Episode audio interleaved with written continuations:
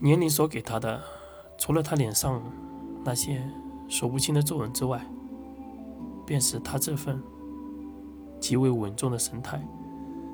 他已然麻木了，就算这是来自他孩子口中所说也一样。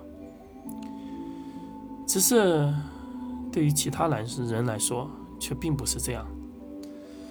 气氛就这样如此，在整个大殿之内变得诡异，甚至没有一个人敢说话，直到老者看向伯西的眼神中那股如此坚定的眼神，开始有一丝丝变得柔和，淡淡的道：“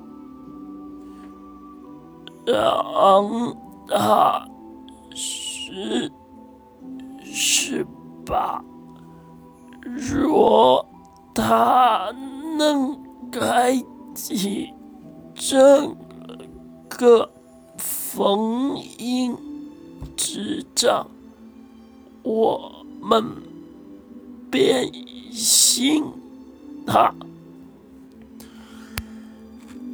老者极为吃力的说出了这句话。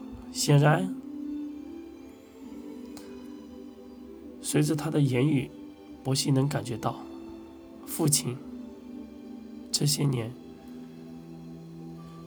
已然非常非常吃力了。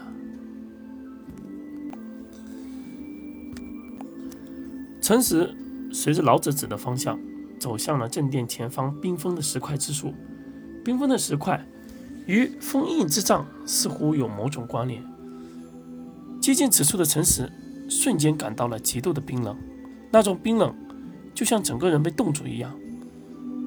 他使尽了，他使出了几乎所有的力气，才将自己的手靠近了那个封印权杖之处。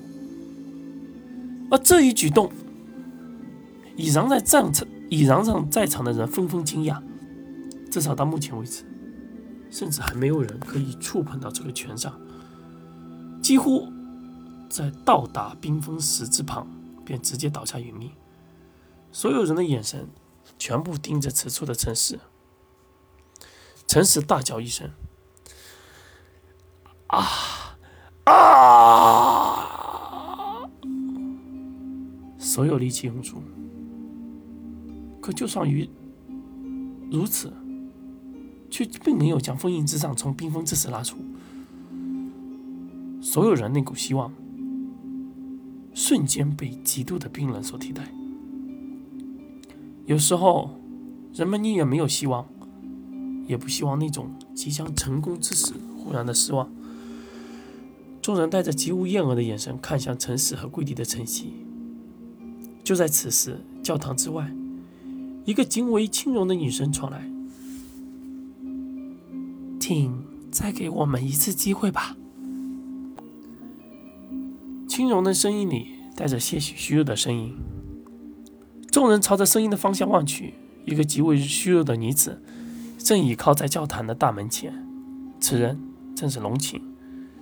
陈实正欲缓慢地从冰封石块中离开，却发现自己的双手已然发紫，只怕全身上下皆好不到哪里去。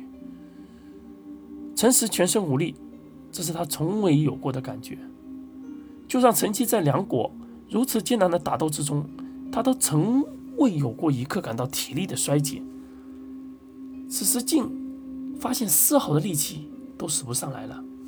他想走到龙青面前去搀扶他，却发现此刻的自己竟然更为虚弱。教堂殿的众人没有说话，他们心里都有着各自的算盘，只是他们都想知道。